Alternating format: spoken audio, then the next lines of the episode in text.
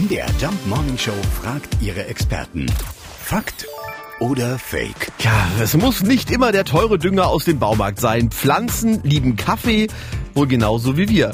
Kaffeesatz als natürlicher Pflanzendünger. Unser Gartenexperte Dirk Ratzanowski hat schon die erste Tasse Kaffee getrunken und seinen Pflanzen ein bisschen was abgegeben. Das ist richtig, das stimmt. Allerdings soll man dabei beachten, dass der Filter vorher weggeworfen wird und der Kaffeesatz trocken aufs Beet kommt und auch nur für Pflanzen verwendet wird, die so vorrangig sauren Boden benötigen. Das, dazu zählen zum Beispiel Azaleen, Rhododendren, also alle Morbidkulturen, Heidelbeeren natürlich auch.